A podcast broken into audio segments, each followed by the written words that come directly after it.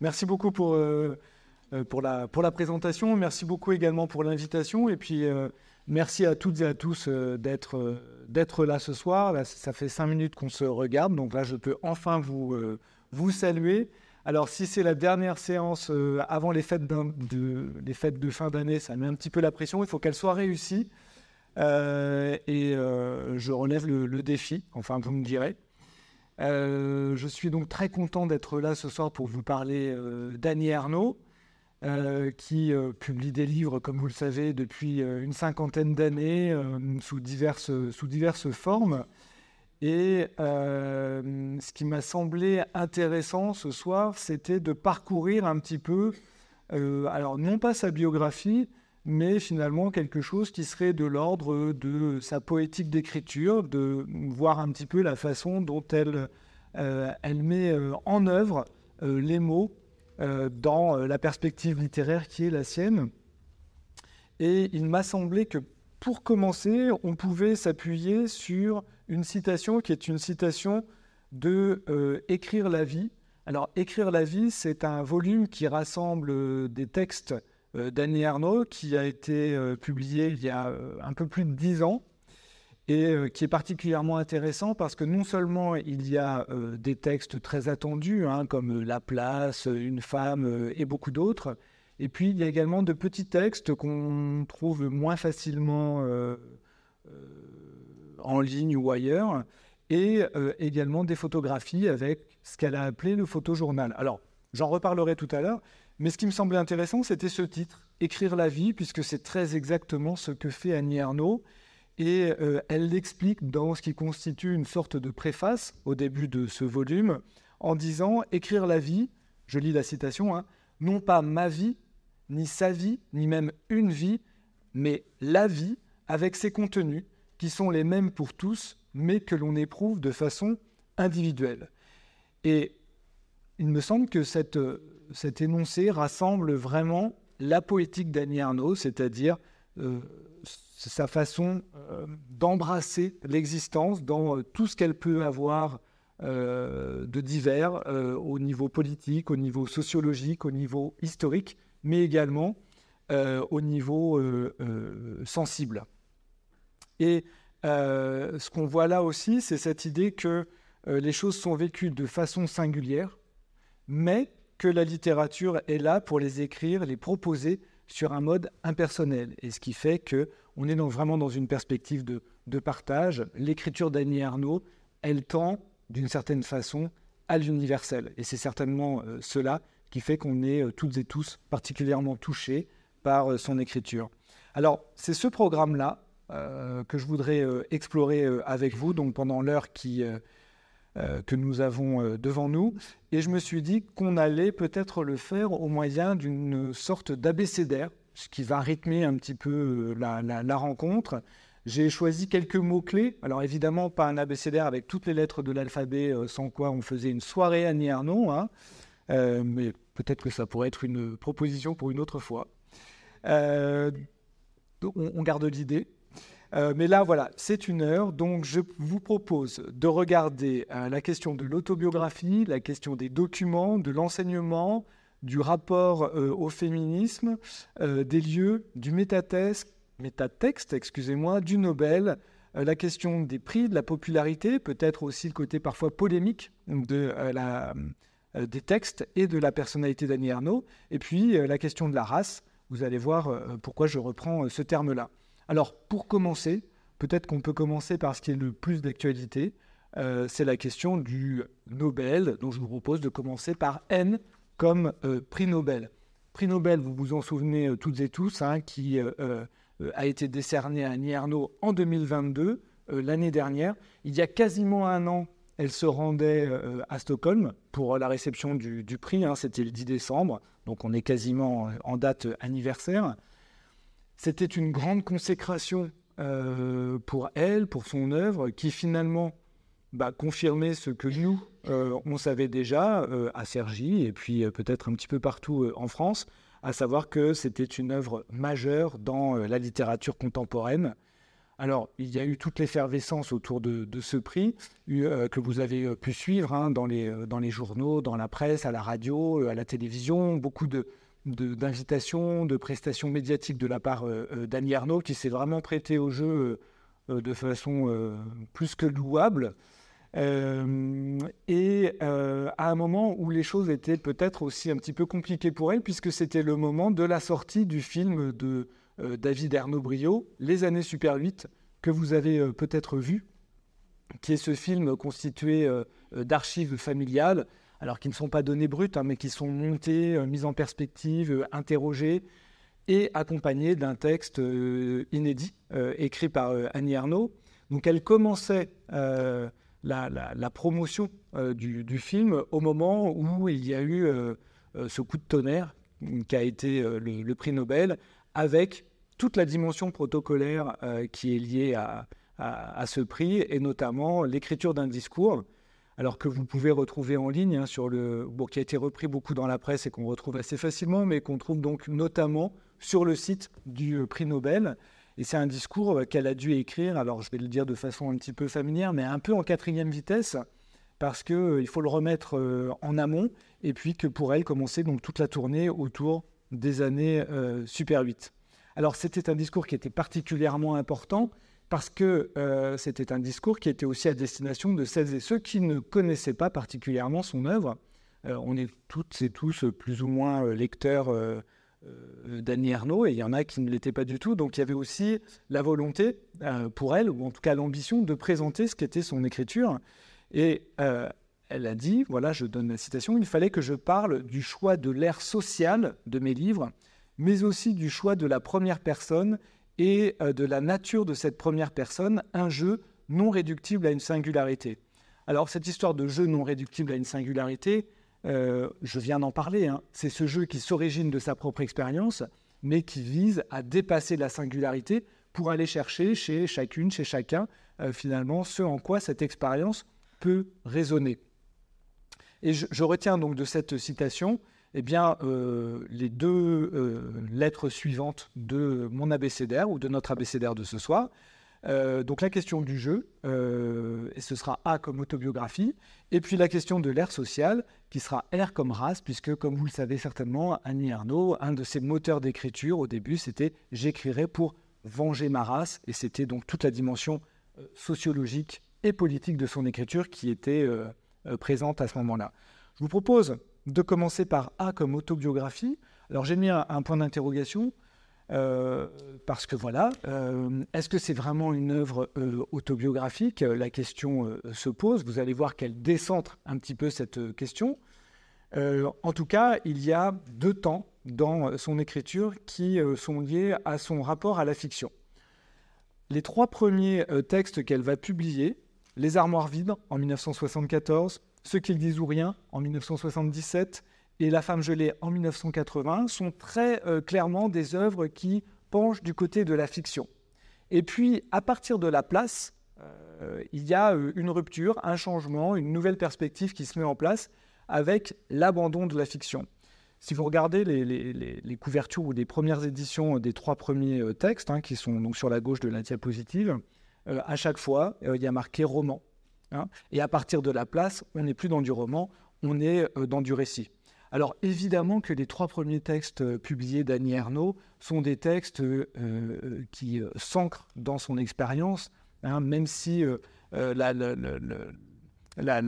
première narratrice s'appelle Denise Le Sur et non pas Annie Ernaux. On sent bien derrière que c'est Annie Ernaux qui est présente.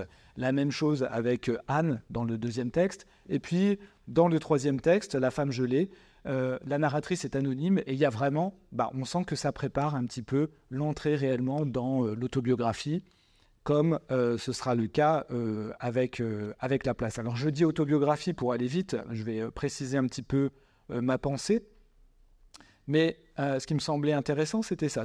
C'était le fait que Annie Ernaux dise la place. Donc la place, c'est 1983, 1984 a inauguré une posture d'écriture que j'ai toujours, exploration de la réalité extérieure ou intérieure, de l'intime et du social. Là, on est en plein dans euh, euh, l'univers euh, d'écriture d'Annie Ernaux, dans le même mouvement, en dehors de la fiction. Et La rupture qui se met en place, bah, justement avec la place, elle, est, elle est triple. elle est triple parce qu'elle se joue donc par le renoncement à la fiction, et elle, l'exprime de la façon suivante en disant que ce texte, à la place, si vous ne l'avez pas lu, c'est le texte qu'elle écrit autour de la figure de son père. Euh, elle, part du décès de son père pour remonter à son existence et interroger euh, de là tout à la fois sa propre existence à elle et euh, l'existence de son père. Et ce qui se met en place, ce qui se met en question, c'est la question des transfuges de classe, hein, qui est une des questions majeures dans l'écriture d'Annie Ernaux. donc le titre renvoie en fait tout à la fois à sa place à elle, et à la place de son père. Hein, ce sont les deux places qui sont euh, interrogées. Il y a chez Annie Arnaud ce sentiment d'avoir trahi son milieu d'origine hein, en passant dans ce qu'elle va, ce qu'on peut appeler le, ou ce qu'elle appelle elle-même le monde euh, euh, bourgeois et dominant et cultivé. Et il y a une petite épigraphe au début de, la place qui est écrire, c'est le dernier recours quand on a trahi. Donc ça montre bien que ce texte-là se pense et se propose comme une, euh, tentative de réparation aussi ou de réconciliation, non seulement avec le milieu quitté, mais euh, également de soi à soi, euh, avec elle-même. donc La place, hein, et par ailleurs, c'est un des livres qui l'a fait vraiment rentrer dans l'espace médiatique. Il y a les invitations apostrophes, il y a les premières récompenses qui arrivent, notamment le prix Renaudot, euh, euh, qu'elle reçoit pour euh, ce livre-là. à un moment, le livre est également sur les listes pour le, Goncourt. Enfin voilà, il y a beaucoup de choses qui se mettent en place autour de, ce livre-là en termes de réception et en termes finalement de, de consécration, de début de consécration pour, pour l'écrivaine. donc la première chose qui change avec la place, c'est ça, c'est l'abandon de la fiction. La deuxième chose qui va changer, c'est le rapport à la langue, le rapport à, l'écriture. Euh, si vous euh, lisez les trois premiers euh, romans d'Annie Arnaud, on est dans une langue qui est radicalement différente de celle qu'on va trouver à partir de la place et dont vous savez que parfois on la décrit comme étant l'écriture plate, mais c'est quelque chose qui vient du texte même d'Annie Arnaud. Dans le discours du Nobel, voilà ce qu'elle disait en, parlant de, ces trois premiers textes publiés. Elle disait spontanément c'est le fracas d'une langue charriant colère et dérision, voire grossièreté qui m'est venue, une langue de l'excès, insurgée, souvent utilisée par les humiliés et les offensés, comme la seule façon de répondre à la mémoire des mépris, de la honte et de la honte de euh, la honte. Euh, donc c'est plus du tout cette écriture-là qui se met en place avec euh, justement la place. Pardonnez-moi, ça fait deux fois que je dis en place avec la place. Ça doit être quelque chose qui s'inscrit dans mon, dans mon esprit. Euh, dans le texte même, elle dit aucune poésie du souvenir, pas de dérision jubilante, l'écriture plate me vient naturellement, celle-là même que j'utilisais en écrivant autrefois à mes parents pour leur dire les nouvelles essentielles. Qu'est-ce que c'est que cette écriture plate? Il y a plusieurs euh, éléments qui euh, surgissent d'emblée. C'est la multiplication des phrases nominales, alors qu'auparavant on avait des phrases beaucoup plus amples qui charriaient beaucoup de sentiments. Euh, c'est euh, l'idée de condenser la pensée en amplifiant l'impact des mots. C'est euh, le fait d'éviter les métaphores. C'est une langue qui est vraiment loin de tout ce qui est les images. C'est également l'emploi de la parataxe, hein, beaucoup de juxtaposition. Et finalement, c'est au lecteur d'aller chercher les éléments qui se mettent en jeu. Hein. et donc, c'est chez le lecteur que l'émotion se crée et non pas le texte ne lui dit pas quelle émotion euh, il doit euh, ou quelle est l'émotion euh, vécue par les personnes dans le texte. C'est tout le jeu justement, c'est de la susciter chez le lecteur et ces éléments-là le permettent, ou encore des choses beaucoup plus pragmatiques comme l'emploi du passé composé. alors que bon, traditionnellement, dans, les, dans les romans, voilà, c'est le jeu. Je vois que j'ai des collègues qui, qui sourient dans le, dans la, dans la salle, c'est le jeu entre l'imparfait et le passé simple. Annie Ernaux, elle ne se met pas dans cette perspective-là, elle choisit le passé composé parce que le passé composé, eh bien, c'est la langue de tous les jours, c'est la langue avec laquelle on échange et on se raconte ce qu'on a fait hier ou avant-hier, peu importe. Et, et c'est pas le passé simple. Donc il y, a ce choix-là qui, participe de, euh, de, cette, de cette écriture plate. Et puis il y a également, troisième point qui me semble important, c'est euh, une, une, une, sorte de décentrement autour euh, de la personne qui est au centre de l'écriture, puisque là, c'est vraiment le père d'Annie Arnaud qui est au centre de l'écriture, qui est vraiment la figure centrale, alors qu'auparavant, les narratrices, les personnages étaient vraiment Annie Arnaud elle-même, mais sous différents, différents masques. Donc voilà comment, quels sont les ressorts finalement de cette écriture plate, dont Annie Arnaud dit qu'elle était la seule écriture qu'elle sentait juste Hein, c'est d'une distance objectivante, sans affect exprimé. Ça, j'aurais pu le mettre en gras parce que c'est important, sans affect exprimé, sans aucune complicité avec le lecteur cultivé.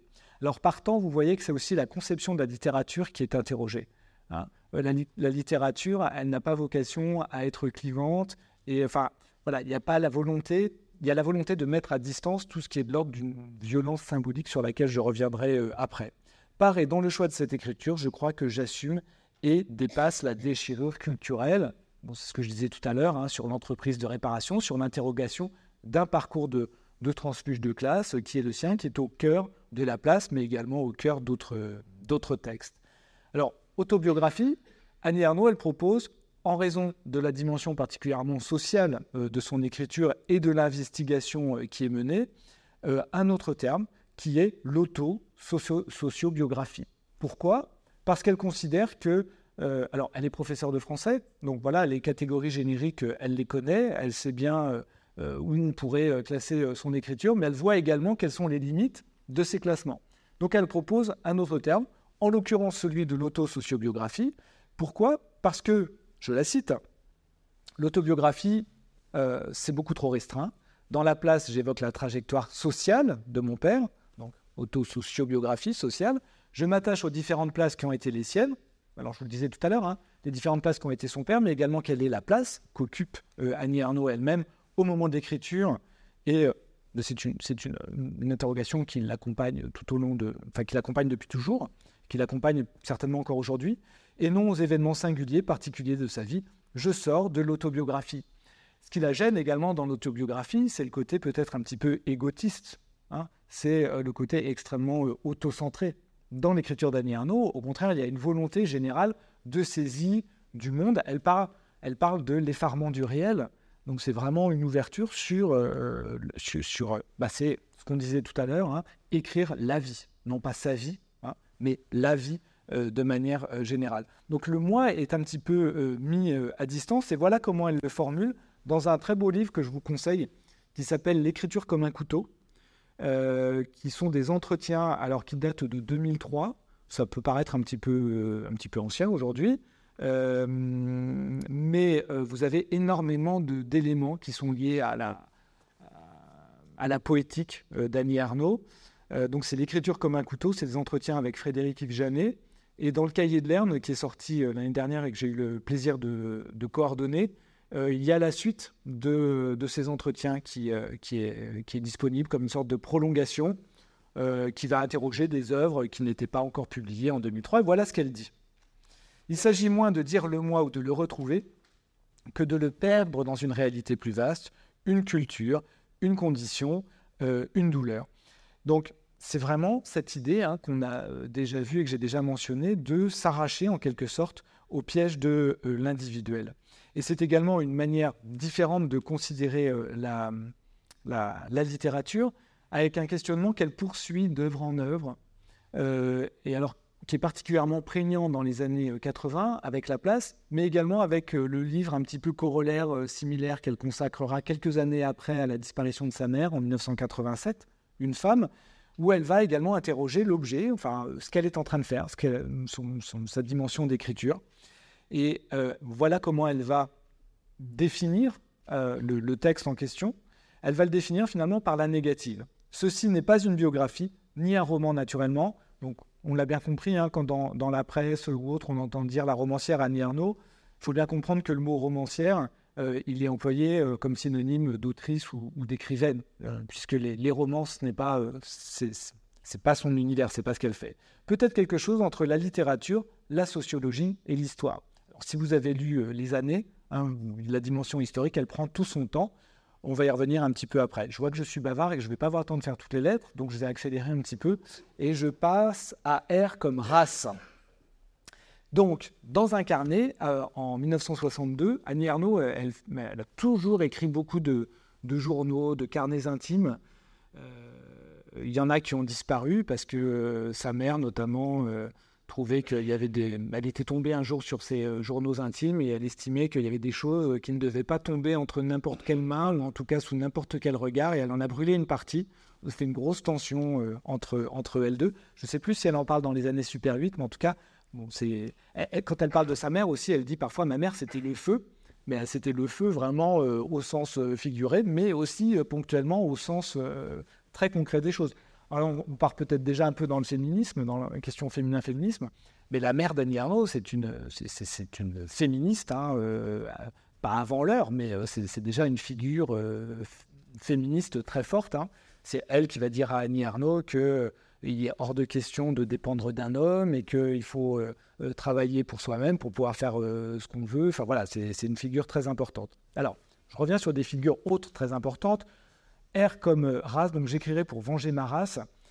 cette citation-là, qu'on a beaucoup retrouvée hein, et qui a été vraiment réactivée là dernièrement au moment du, Nobel, elle s'appuie sur une citation de Rimbaud euh, la, citation de, Rimbaud, c'est euh, Je suis euh, de race inférieure de toute éternité, dans un poème qui s'appelle Mauvais sens. Et le mot race, évidemment, n'engage pas un questionnement racial, il, engage un questionnement qui est plutôt identitaire et social. C'est dans, ce, cette, directive-là qu'elle l'emploie. Il y a des auteurs contemporains hein, qui se sont réappropriés aussi cette, cette phrase d'Annie Ernaux.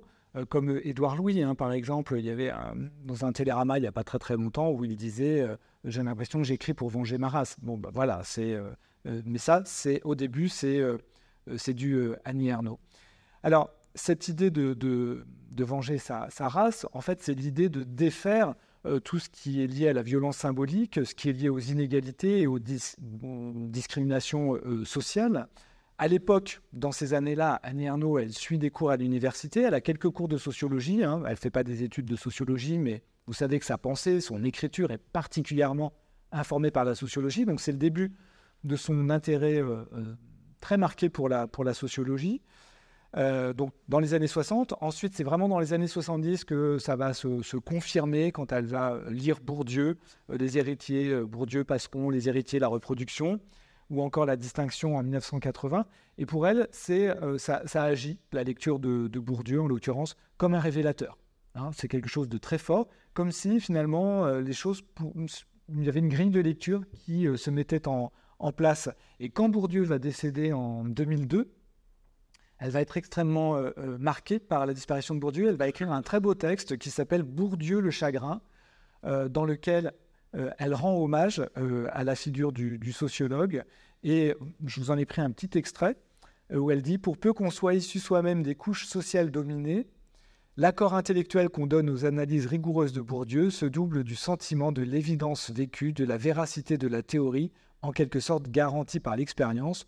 On ne peut, par exemple, refuser la réalité de la violence symbolique lorsque soi et ses proches on l'a subi. Donc c'est vraiment une grille de lecture. Euh, je crois que ça peut être un terme hein, pour, dire cela, euh, qui se, met en place. Et toute son écriture est effectivement informée de ces lectures-là. Annie Arnaud, c'est euh, un professeur de français, mais c'est également une grande intellectuelle hein, qui s'intéresse à énormément de, de choses et qui connaît particulièrement bien le champ des sciences humaines. Alors il y a des, comment dire, elle est informée vraiment par les sciences humaines. Euh, il y en a qui l'intéressent plus que d'autres. Par exemple, l'entrée psychanalytique, euh, bon, c'est pas, euh, c'est pas son choix. elle n'a pas l'impression que l'entrée psychanalytique soit à même de d'éclairer grand chose par rapport à son désir d'écrire ou même par rapport à son écriture, alors qu'en revanche, la sociologie lui donne des clés tout à la fois d'écriture et peut nous donner à nous des clés de, de, compréhension. Donc quand elle dit j'écrirai pour venger ma race, évidemment, euh, c'est déjà aussi quelque chose de très politique. Hein. parce que l'écriture d'Annie Arnaud, elle est euh, engagée. Il y a une phrase qu'elle aime beaucoup, qui est une phrase d'André Breton. Alors il faut savoir qu'Annie Arnaud euh, adore le, surréalisme. Elle avait commencé un mémoire, ou elle a fait un mémoire d'études sur, le, sur le surréalisme. Et donc il y a une phrase d'André Breton qui la retient particulièrement, qui est Transformer le monde, a dit Marx, changer la vie, a dit Rimbaud, ces deux mots d'ordre pour nous n'en font qu'un. Vous voyez, euh, quand on, choisit cette phrase-là un petit peu comme euh, emblème comme mantra, euh, eh bien, on voit qu'on considère l'écriture tout à la fois dans sa dimension littéraire, mais sa dimension littéraire engagée, sa dimension politique. Elle va le dire à plusieurs reprises. Elle le dit dans Le Vrai Lieu en 2014. J'ai toujours senti qu'écrire était intervenir dans le monde. Donc vous voyez, elle donne une fonction euh, à, la littérature. Puis il y a une phrase qui est très, euh, très forte, qui est la suivante. L'écriture, quoi qu'on fasse, engage, véhiculant de manière très complexe une vision, consentant ou non à l'ordre social, on y revient toujours, hein, ou, ou, au contraire le dénonçant. Il n'y a pas d'apolitisme au regard de l'histoire littéraire, c'est-à-dire qu'à posteriori, on voit, quand on met toutes les choses en perspective, on voit la dimension euh, politique ou non euh, d'une écriture, et la sienne, en l'occurrence, en, est particulièrement marquée.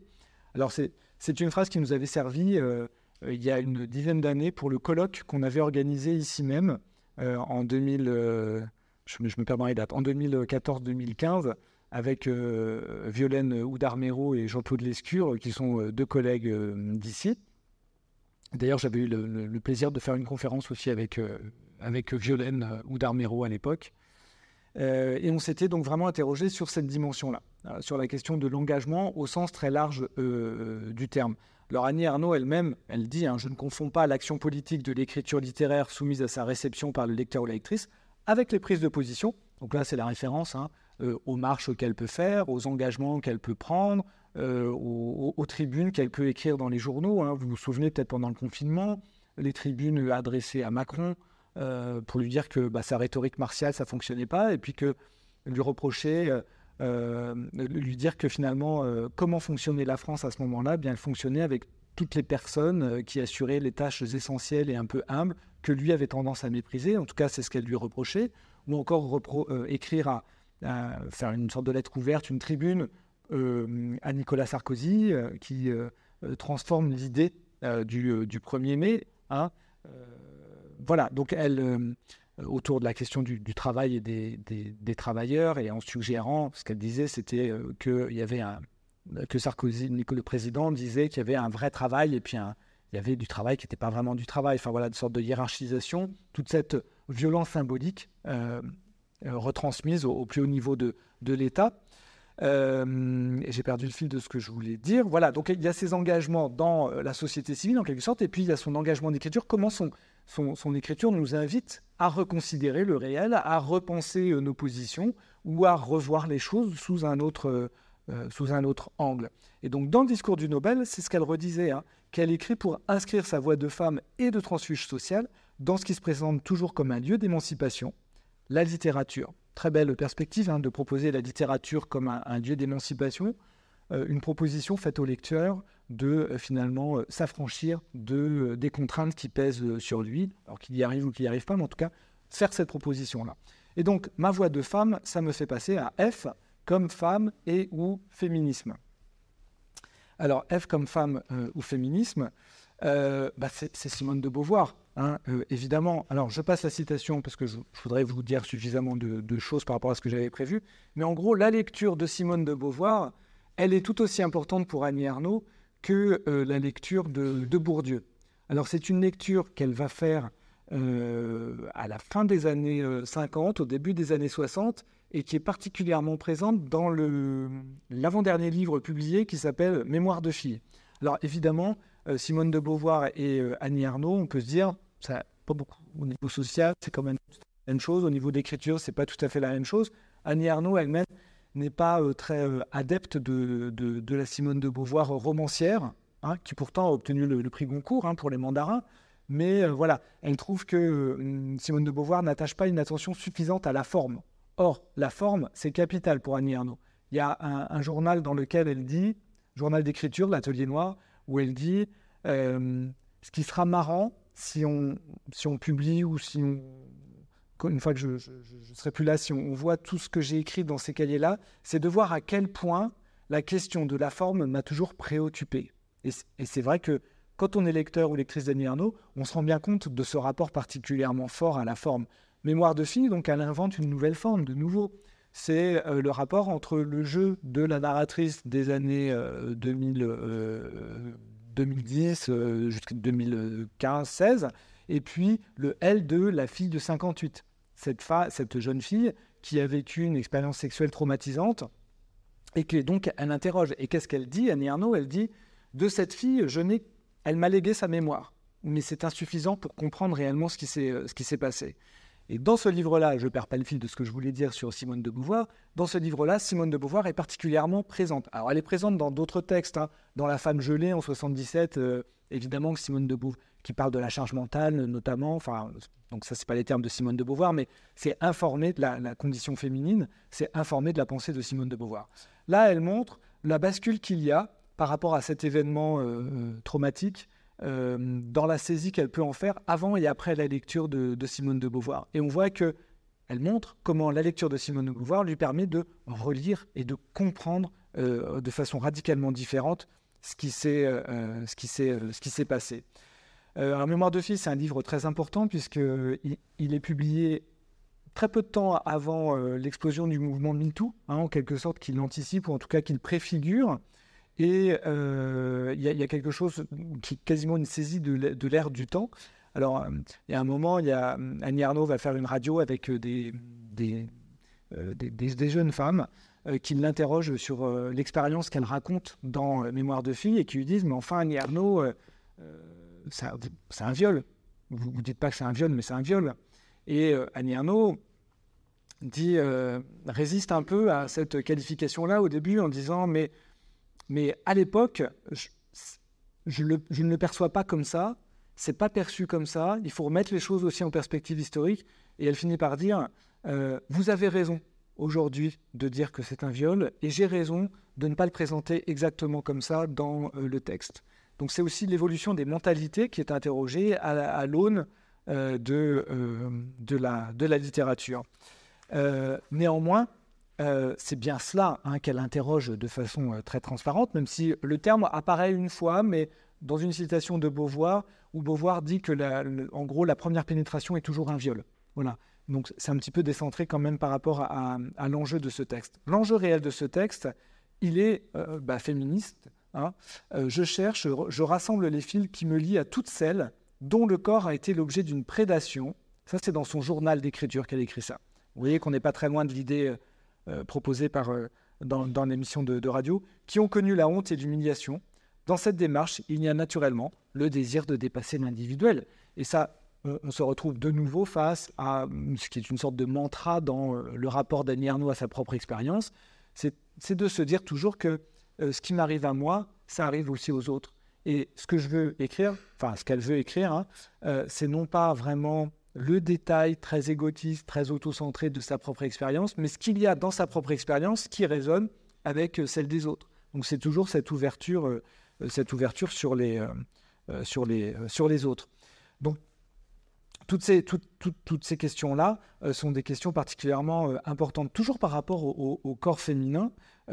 avant Mémoire de fille, il y a bien évidemment l'événement, hein, qui est un texte de 2001, qui est consacré à l'avortement clandestin que subit euh, Annie Ernaux, euh, à une époque évidemment où l'avortement est, complètement illégal. Et donc elle interroge également cette, cette, cette expérience-là. Elle en parlait déjà dans Les Armoires vides en 1974, donc avant la loi Veil. Donc on voit également que cette écriture, elle est déjà très militante, hein, très engagée. Ce qui est assez fascinant, c'est qu'en 2001, quand ce livre-là sort, il sort en même temps que euh, un, des journaux euh, du dehors. Donc, vous savez, ce sont tous les livres où Annie Ernaux euh, raconte ses trajets, ou enfin raconte, interroge ses trajets dans le RER e quand il marche, pas comme ce soir, ou au supermarché ou autre. Et la, presse, les médias vont choisir de parler du deuxième livre, mais pas de l'événement. Il va y avoir une sorte d'omerta très forte alors qu'on est en 2001. Euh, Donc c'est un livre qui, est particulièrement important, alors qui a été, je vous ai mis l'affiche du film d'Audrey Diwan qui a remporté euh, beaucoup de succès, qui est un, très beau film qui, a remis euh, en avant ce, livre. Et puis Annie Arnaud elle-même, pendant le discours du Nobel, elle reparle de cette question-là parce qu'elle s'inquiète beaucoup de la remise en question de certains droits acquis durement, comme celui de l'avortement, où ça pose question dans un certain nombre de pays. Voilà, donc ça, ce sont des choses qui, l'intéressent. Donc tout ça, ce sont vraiment des, perspectives très, tout à la fois féminines et féministes. Annie Arnaud, elle dit quand l'indicible vient au jour, c'est politique. Euh, bah, parler euh, de ces avortements euh, clandestins, c'est effectivement quelque chose qui est de l'ordre de l'indicible qui finalement est dit. Annie Arnaud, elle explore également tout ce qui est lié au, désir et à la sexualité féminine, ce qui fait que parfois, eh bien, elle rencontre une réception un petit peu mitigée. Alors là, j'en ai mis plusieurs. J'ai une passion simple de 1992. Alors, c'est euh, la relation avec euh, un, diplomate russe, vraisemblablement un espion pour la petite, euh, pour la petite affaire, mais c'est pas ce qu'elle met en avant dans le, dans le texte. Ce qu'elle met en avant, c'est la passion qu'elle vit pour cet homme. Et ce qui l'intéresse dans la passion, finalement, ce sont les mécanismes, la façon dont la passion va se, manifester. Et donc, elle va explorer de façon un peu clinique la passion. donc, non pas sa passion, mais la passion. J'ai mis se perdre à côté parce que si vous avez aimé Passion simple, qui paraît en 1992, eh bien, euh, une dizaine d'années après, elle va publier le journal euh, réel hein, de, du temps de la passion euh, vécue avec, avec cet homme-là. C'est beaucoup plus volumineux, mais c'est très intéressant de faire les allers-retours entre le récit et puis le journal.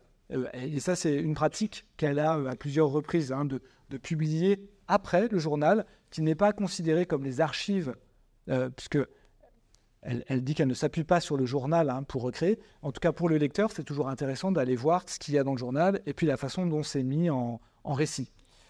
Euh, l'occupation, ou euh, alors là, c'est la jalousie hein, qui est au cœur du texte, un petit texte euh, très court, ou encore Le jeune homme, qui, a été publié l'année dernière, qui a fait couler beaucoup d'encre aussi, parce qu'elle raconte sa, relation avec un jeune homme qui a une trentaine d'années de moins qu'elle. Donc là aussi, elle interroge quelque chose, non seulement du désir féminin, mais également de la représentation des rapports entre bah, des rapports amoureux vus dans une perspective sociologique. Autrement dit, quand c'est un homme qui est avec une femme plus jeune que lui, ma foi, ça passe. Et quand c'est l'inverse, bah, ça passe moins bien. À un moment, avec son, son ami, ils disent qu'on les regarde plus qu'un couple homosexuel quasiment. Donc voilà, la question de de euh, une exploration vraiment euh, sociologique qui est extrêmement euh, présente. Passion simple, c'est un texte qui, qui va être très mal reçu, en tout cas qui va recevoir beaucoup de, critiques très négatives. Hein. dans la presse, on va parler d'une bluette, de, on va dire que c'est de la littérature de dactylo. Donc vous voyez toute la misogynie qui est à l'œuvre par rapport à, et, et, la façon dont, dont, finalement le lecteur ou la lectrice qui rédige ça passe à côté euh, à côté du texte. Il euh, y a euh, quelqu'un qui va dire Ah, les petites Emma de 1992, en référence à Emma Bovary. Donc vous voyez la, dépréciation, la, façon très. la déconsidération très forte hein, qui, qui, est mise en œuvre.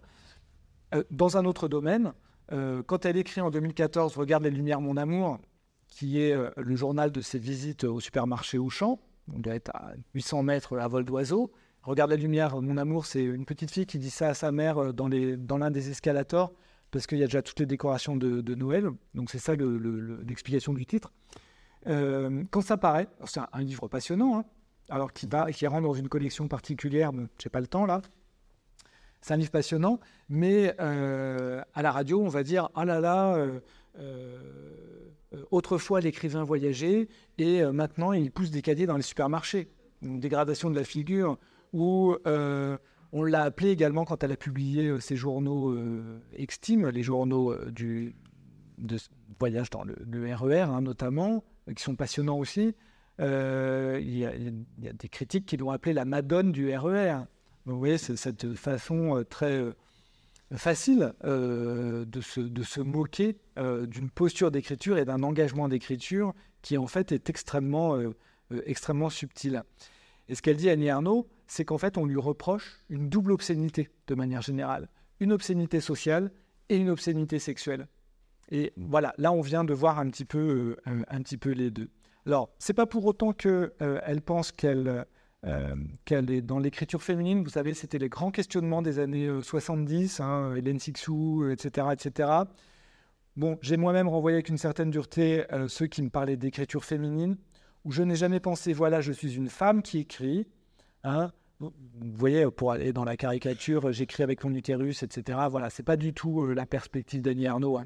Je suis quelqu'un qui écrit, quelqu'un qui a une histoire de femme.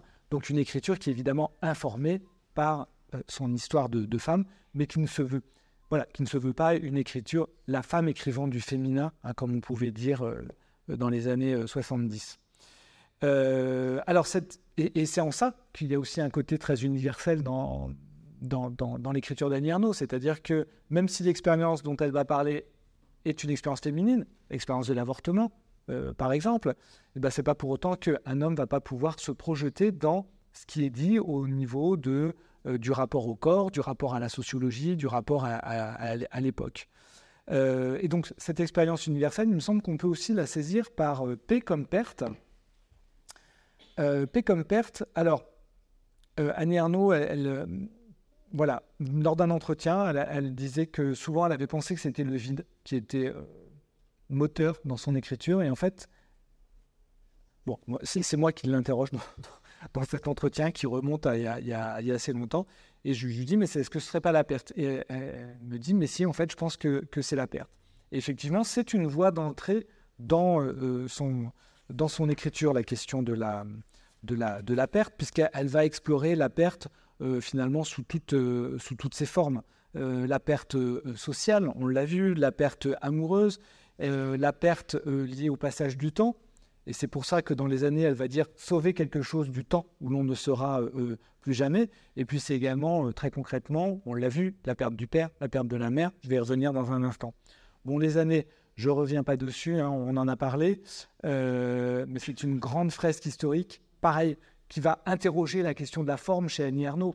Euh, c'est cette forme qui nous embarque littéralement. Alors si on n'a jamais lu Annie Arnaud et qu'on commence par les années, on peut être un peu déstabilisé. Euh, parce que c'est une forme d'écriture très particulière. Hein. Le on, le nous, elle se met en, perspective à la troisième personne. Et ce qu'elle voulait faire, donc, c'était euh, ceci. Hein, c'était inscrire dans l'histoire l'existence d'une femme et partant celle des femmes et des hommes. Voyez ce, décentrement euh, qu'on retrouve, écrire à travers évidemment ce que j'avais traversé moi-même, mais d'une manière distanciée sur fond d'évolution du monde, mêler ma mémoire et des mémoires. C'est un livre qui va lui faire, euh, je vais lui donner beaucoup de, d'angoisse. c'est un livre auquel elle, a du mal à croire tout au long de, de l'écriture. Elle va le présenter à son éditeur en n'étant vraiment pas certaine que bah, qui, soit, euh, accepté. Donc c'est peut-être un des livres pour lequel elle a eu le plus de, doutes. Et alors même que c'est un de ses grands succès euh, en France, mais également euh, à l'international, quand il va être publié en anglais quelques années plus tard, il va être en liste pour un certain nombre de prix. et ça va être aussi, comme on dit aujourd'hui, une sorte de coup d'accélérateur formidable aussi pour, sa, pour son, son, son, existence au point de vue international. Alors, je dis ça, mais ça commence très tôt, hein, la reconnaissance de Dany Arnaud à l'étranger. Euh, euh, vous voyez, elle commence à publier au milieu des années 70. Le grand tournant, c'est 1984, La Place. Euh, et à partir des années 90, elle est déjà étudiée à l'université, alors pas forcément française, mais dans les universités américaines, nord-américaines, aux États-Unis, au Canada. Aussi parce qu'il y a tout le mouvement des gender studies qui se développe à ce moment-là. Et en France, il va falloir attendre un petit peu. On est un peu plus frileux euh, en France pour euh, adouber euh, les, écrivains contemporains. Enfin bon, voilà, je pense que maintenant sur Annie Arnaud, il n'y a plus aucun doute. Mais moi, moi, quand j'ai fait ma thèse, c'était au début des années 2000. Je voulais travailler sur Annie Arnaud. On m'a dit oui, pourquoi pas, mais il faut aussi mettre des auteurs du canon. Il faut mettre aussi des auteurs du patrimoine. Aujourd'hui, 20 ans plus tard, euh, un jeune ou une jeune qui veut travailler sur Annie Ernaux, euh, ou, moins jeune, hein, euh, on peut faire une thèse à, tout, âge, on va plus lui dire ça. Parce que évidemment que c'est un auteur, c'est un auteur consacré, et, elle l'était déjà avant le, Nobel. Alors, je passe très rapidement sur une femme, je vous en ai parlé, c'est un petit peu le, corollaire, le pendant de, de la place, mais sur sa mère, la disparition. C'est plus un livre de deuil, je suis dans l'action de la perte, parce qu'il écrit euh, vraiment à proximité de, la disparition de sa mère. Euh, sa mère euh, qui, qui, meurt après une longue dégradation physique et, intellectuelle à la, maladie d'Alzheimer, pardon, va décéder à l'hôpital de Pontoise. elle écrit quasiment le jour de son décès, elle commence à écrire une femme. Alors que pour la place, son père décède en 1967, et vous voyez, le livre, il date de 1984. Donc il y a un temps beaucoup plus long. Là, on pourrait vraiment dire que c'est une œuvre qui est mue par le deuil, qui est engendrée par le deuil. En tout cas par la perte. Alors il y a aussi la perte, euh, cette figure un peu absente, euh, mais qui est au cœur de, son œuvre aussi, c'est sa sœur, la sœur qui euh, est morte avant qu'elle-même ne naisse, qui s'appelait Jeannette. Non, Jeannette, c'est la narratologie, qui s'appelait Ginette, et à qui elle va consacrer un livre qui s'appelle L'autre fille. donc l'autre fille, alors c'est assez amusant parce que l'autre fille, ça commence par la description d'une photo. Le lecteur se dit Ah, tiens, elle est en train de se décrire. Et en fait, non, c'est les deux dernières lignes. Hein. Quand j'étais petite, je croyais, on avait dû me le dire, que c'était moi. Ce n'était pas moi, c'était toi. Donc, ça, c'est un livre qui paraît en 2011. C'est un livre, c'est une commande, hein, puisqu'il est dans une collection particulière. Vous voyez, il n'est pas publié chez Gallimard. Euh, c'est une éditrice qui lui demande euh. Ah, le principe de cette collection, les affranchis, c'est d'écrire la lettre qu'on n'a jamais écrite. Et quand euh, l'éditrice vient voir Annie Arnaud et lui propose de participer à cette collection-là, elle se dit tout de suite Ah oui, moi, la lettre que je vais écrire, c'est la lettre à ma sœur. Voilà. Donc c'est une figure qui est déjà un petit peu présente dans l'œuvre auparavant, on en entend déjà parler, mais là, elle arrive vraiment, on, se la prend de plein fouet. la question de cette autre fille, évidemment, l'autre fille du titre, c'est pas, c'est pas la sœur disparue, hein. c'est elle, elle-même. L'autre fille, c'est voilà, c'est Annie Arnaud. Et une lettre, donc encore une autre façon d'écrire dans, dans cette euh, perspective euh, de l'écriture euh, à la première personne par le jeu de l'interlocution. C'est la lettre. vous voyez qu'à chaque fois, elle, formellement, elle propose d'autres choses. Alors j'ai dit la photographie. La photographie, eh bien, D comme document, deux types de documents que je voulais voir, que je voulais voir avec vous. Les photographies, Annie Arnaud, elle va dire, elles me fascinent, elles sont le temps à l'état pur. Euh, et elles lui permettent également euh, une sorte de quête de vérité. Alors, elles sont présentes de deux façons dans l'œuvre. Il y a les euh, photographies qui sont décrites, qui sont. Alors à chaque fois, c'est toujours des supports d'écriture, des moteurs d'écriture. Hein. La photographie, elle joue, elle, elle, entraîne l'écriture. Parfois, elles sont in absentia, elles sont absentes, puis parfois elles sont présentes. Alors là, je vous ai mis un petit extrait du photojournal dont j'ai parlé au tout début. Mais il y a aussi une œuvre qui s'appelle L'usage de la photo, ou euh, bah, qui est entièrement construite autour de, euh, la photographie. C'est un livre de 2005 qu'elle co-signe avec son euh, compagnon de, de l'époque qui s'appelle Marc Marie. Et tous les deux, ce qu'ils font, c'est qu'ils prennent en photo leurs vêtements tels qu'ils ont été jetés à la va-vite juste avant de, de, s'adonner aux joies de la chair. Alors, c'est pas dit comme ça, c'est dit de façon plus, euh, plus élégante, mais voilà. Et ils prennent en photo euh, la façon dont les vêtements sont, abandonnés, et tous les deux, chacun de leur côté, ils écrivent autour de euh, ce que va susciter cette photo. Donc, c'est une sorte de dialogue, c'est encore une autre innovation formelle. Alors, ce qui est amusant, enfin, ce qui n'est pas amusant, c'est le fait que ce soit un peu sexuel et sensuel, mais en même temps, Annie Arnaud, c'est le moment où elle a un cancer euh, donc c'est un livre qui, je disais que c'était amusant parce que c'était Héros et Thanatos. On retrouve les, les, les, moteurs de la littérature de façon très forte. C'est à la fois un livre sur euh, la mort, hein, puisqu'il y a tout le traitement, euh, la chimiothérapie, etc. Tout ça, ça reste à l'arrière-plan. Mais c'est également la vie, la pulsion de vie. Hein? Alors elle ne dit pas ça comme ça, puisque comme je vous le disais, la psychanalyse, ce n'est pas, pas son, son outil de, de, de, de pensée. Mais voilà. En tout cas, les photographies, euh, c'est vraiment un moteur d'écriture, c'est un moteur d'interrogation. Il y a un livre qui s'appelle La honte, qui date de 1995, où euh, elle interroge pour essayer de, de, resituer cette année euh, qui est au cœur de, la honte, qui est 1952, si je ne dis pas n'importe quoi, où elle revient sur, ça commence hein, de façon très forte par une scène dans laquelle elle raconte « Mon père a voulu tuer ma mère ». Voilà. Et elle va euh, essayer de, recréer le monde, l'univers tel qu'il était euh, à ce moment-là, notamment donc par des documents, euh, journaux, mais également les photographies. Et elle dit qu'elle est très troublée parce que la photographie, c'est à la fois moi et pas moi. Certitude que c'est moi, impossibilité de me reconnaître, ce n'est pas moi. Je passe un peu sur la photographie parce qu'il y a un autre document, entre guillemets, qu'elle utilise, c'est la chanson. Hein. et elle va mettre les deux en, perspective de façon très nette. La chanson est expansion dans le passé, la photo finitude. Donc deux mouvements, enfin un mouvement arrêté et euh, un mouvement euh, euh, engagé. La chanson est le sentiment heureux du temps, du temps pardon. La photo sont tragiques hein, dans le côté extrêmement figé. Et là, je vous ai mis parce qu'on peut trouver. Alors, je ne sais plus si c'est sur. C'était sur Internet. Si vous tapez les années Annie Arnaud, il y a quelqu'un qui a fait une playlist. Je ne sais pas si c'est pas la BNF, à vérifier, qui a fait une playlist avec toutes les chansons qui viennent rythmer le livre Les années. Euh, donc, euh, euh, depuis les, les, les, les, chansons de, de Gainsbourg jusqu'aux chansons de, de Supertramp, enfin voilà, des univers radicalement différents, parce que les chansons sont tout à la fois pour elle des marqueurs d'époque, ça renvoie c'est l'expérience qu'on en fait, certainement chacune et chacun. Hein, ça nous renvoie à une époque précise, mais c'est également euh, euh, c'est également une, manière de rappeler, de ressusciter euh, le temps. Eux, comme enseignement, vous le savez, Annie Arnaud est, enseignante. Elle a enseigné pendant, toute sa, pendant plus de 30 ans, hein, toute sa carrière, dans les différents endroits où elle a pu habiter. elle n'a jamais renoncé à l'enseignement. C'était aussi pour elle l'assurance de ne pas avoir la pression de son éditeur, de devoir faire un livre qui marche, hein, de se dire j'ai toujours mon, mon, salaire de, euh, de, euh, d'enseigneur, de, d'enseigneur, d'enseignante.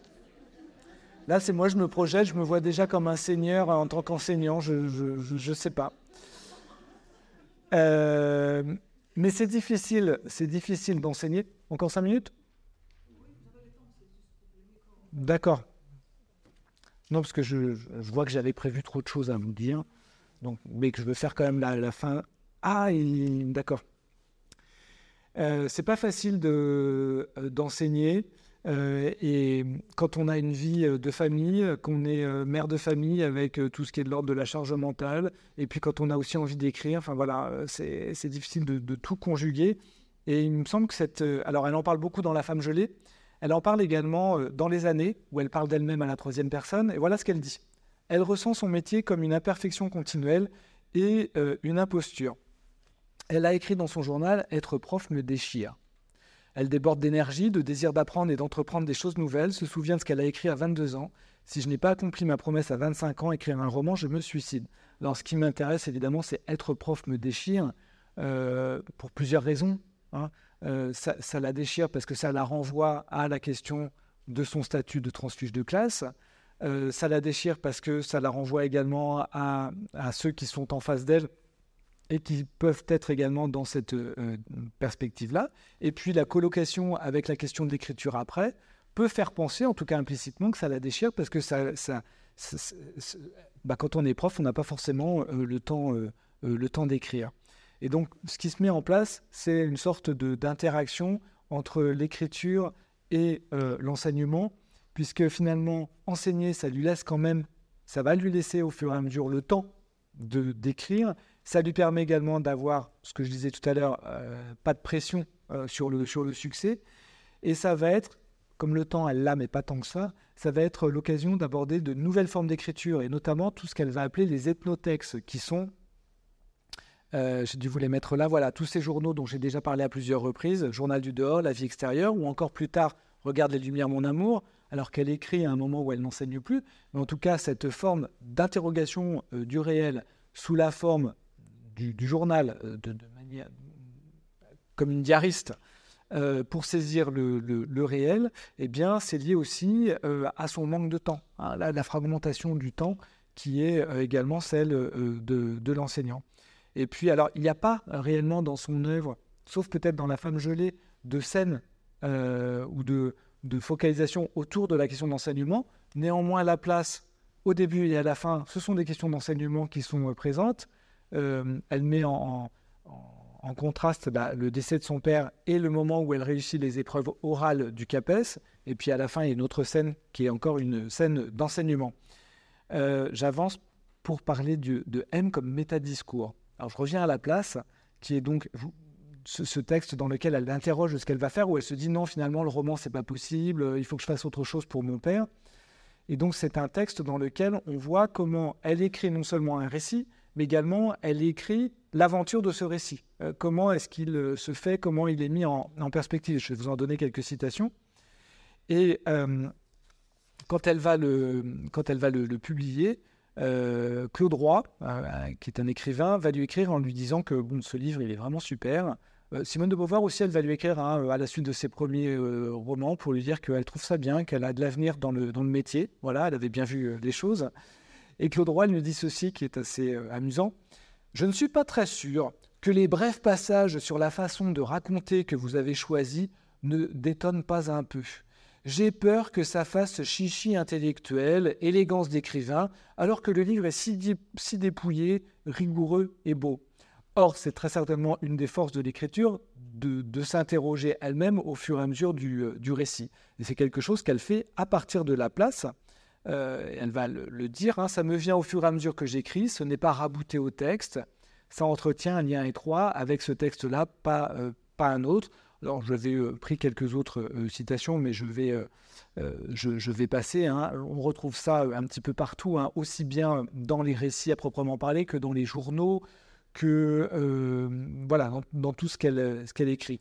Et puis, il y a la dernière. Alors, c'est du méta au sens très général du terme. Hein. C'est pas seulement sur l'écriture, c'est sur euh, ce qu'engage, ce que fait euh, l'écriture. Et celle-là qui est tout, au, tout, au tout début pardon, du jeune homme, lorsqu'elle dit Si je ne les écris pas, les choses ne sont pas allées jusqu'à leur terme, elles ont seulement été vécues, elles ont été seulement vécues. Et qui justifie ou qui annonce le projet euh, du, du, jeune homme. Et ça me semblait assez amusant parce que c'est comme si finalement elle se donnait elle-même en épigraphe, ou en tout cas qu'elle donnait au début dans finalement ce que Claude Roy euh, appelait des chichis d'écrivain. Euh, elle donne son projet euh, d'écriture. Alors le jeune homme, ça se passait à Rouen, hein. donc elle quittait Sergi pour aller retrouver son jeune amant à Rouen. donc les lieux d'Annie Arnaud sont extrêmement importants aussi, elle comme lieu. Alors je vous ai mis trois images différentes qui correspondent à trois moments différents de son, de son parcours. Euh, la Normandie, évidemment, euh, c'est une Normande, hein, Annie. Euh, sa ville, c'est Yvetot. La ville tout à la fois détestée, mais pas tant que ça, qui est le moteur d'écriture. Elle dira que c'est une ville mythique pour elle, et c'est de là que s'origine l'ensemble de son écriture. Je vous ai pas mis la citation, mais j'en avais mis une de côté. Si je la retrouve, je vous la, je vous la, je vous la donne, mais je ne la retrouve pas, donc c'est pas très grave. Euh, c'était une page 16. Oui, voilà. C'est un lieu qui est consubstantiel de ma vie et de mon écriture, le creuset de ma vision du monde. Voilà, c'est la ville dans laquelle tout finalement se, se, se, passe. Euh, il y a Annecy, où elle va passer donc ses premières années d'enseignement, sa vie de jeune mère de, de, famille, euh, puisque finalement les, les, déplacements se font au gré des mutations de son mari, hein, qui, a des fonctions administratives euh, dans les différentes administrations. Donc, il a travaillé à Annecy, puis ensuite il a travaillé à Cergy. Et donc, c'est comme ça qu'ils arrivent à, à, à euh, la fin des années 70, euh, au moment où la ville, enfin au milieu des années 70, hein, au moment où la ville sort de terre. alors, pas le vieux Cergy, hein, mais l'endroit où on se trouve, bah, où on se trouve, ça date de 1990, donc c'est encore après. Mais voilà, toute la dalle, etc. Et euh, finalement, Annie Arnaud, elle dit Ah, bah, c'est marrant parce que Sergi, euh, ça me rappelle un peu Yvetot, qui était euh, également détruit par la guerre quand j'y suis arrivé. Il y a un peu ce même mouvement de construction, reconstruction que je retrouve dans la ville de, de, de, de, Sergi. elle dit que c'est une ville dans laquelle au début elle n'a pas de repères et finalement au fur et à mesure le côté extrêmement cosmopolite de, la ville l'intéresse. le côté nouveau, là où certains vont dire, je pense à des gens comme euh, euh, Marc Auger, hein, qui va dire que par exemple les halls de gare, euh, les halls d'aéroport, les centres commerciaux sont des non-lieux, c'est-à-dire des lieux dans lesquels il n'y a pas de lien, il ne se passe pas de choses importantes. C'est tout l'inverse que va dire Annie Arnaud. Au contraire, tous ces non-lieux dont la ville nouvelle sur laquelle la ville nouvelle se, bâtit, la gare RER, etc., au contraire, sont des lieux extrêmement importants dans lesquels je retrouve parfois des choses de mon passé, parce que le passé d'Annie Arnaud, il est dans les photos, il est dans sa mémoire, etc., mais il est également dans les gens.